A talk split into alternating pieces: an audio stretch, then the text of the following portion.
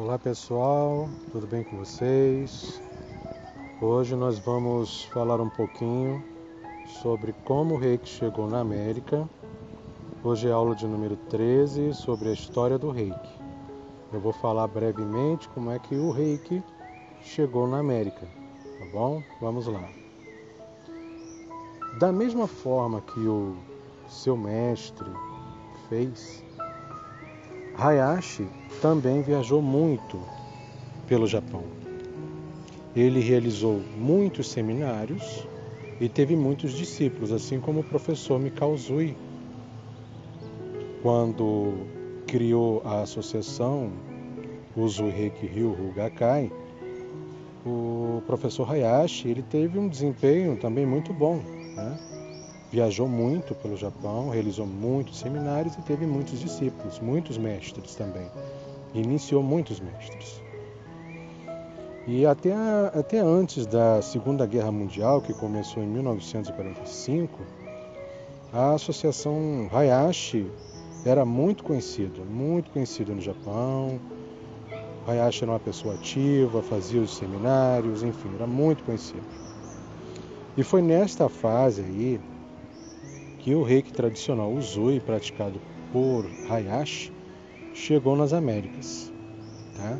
E chegou por intermédio de uma senhora, a senhora Hawaii Takata, professora Takata, norte-americana, nascida no Havaí e de origem japonesa. Ela tinha ido em 1938 para o Japão para realizar uma cirurgia, porque ela estava doente e precisava realizar essa cirurgia para ficar curada. Então ela se organizou e em 1938 ela foi para o Japão. Mas quando ela estava a minutos de realizar a cirurgia, a professora Takata, ela sentiu em seu coração uma intuição. Ela sentiu que não era necessário realizar aquela cirurgia. Então ela ouviu a voz da intuição e cancelou a cirurgia. Cancelou a cirurgia, mas a doença ainda precisava ser resolvida, ser curada. Então ela perguntou para o médico cirurgião que ia realizar a cirurgia se ela conhecia alguma outra forma de realizar um tratamento para ficar curada. Então este médico ele disse que sim, tinha uma outra forma dela ser tratada, né? E falou que era o Reiki, né? e indicou o professor Hayashi. Mostrou, encaminhou ela à associação e apresentou ao professor Hayashi. O tratamento não durou muito. Ela foi até a instituição, conheceu o professor Hayashi, explicou o problema que ela tinha e foi feito o tratamento. Como eu falei, o tratamento não durou muito tempo. Takata ficou completamente curada de uma doença, uma enfermidade séria. Né?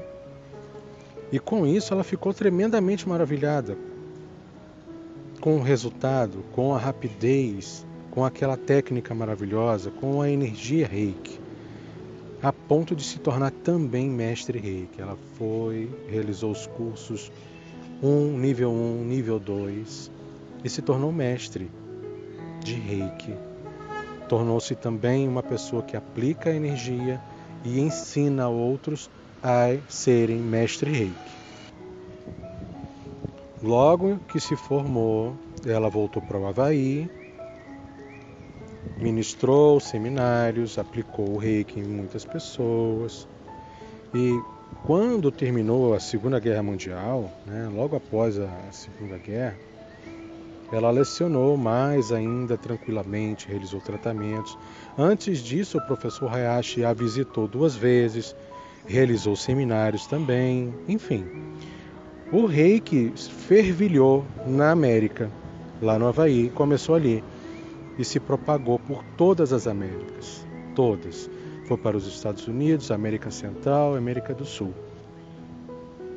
E foi assim que o reiki chegou aqui, né? foi através da professora Takata. Takata Sensei. Tá bom, meus queridos?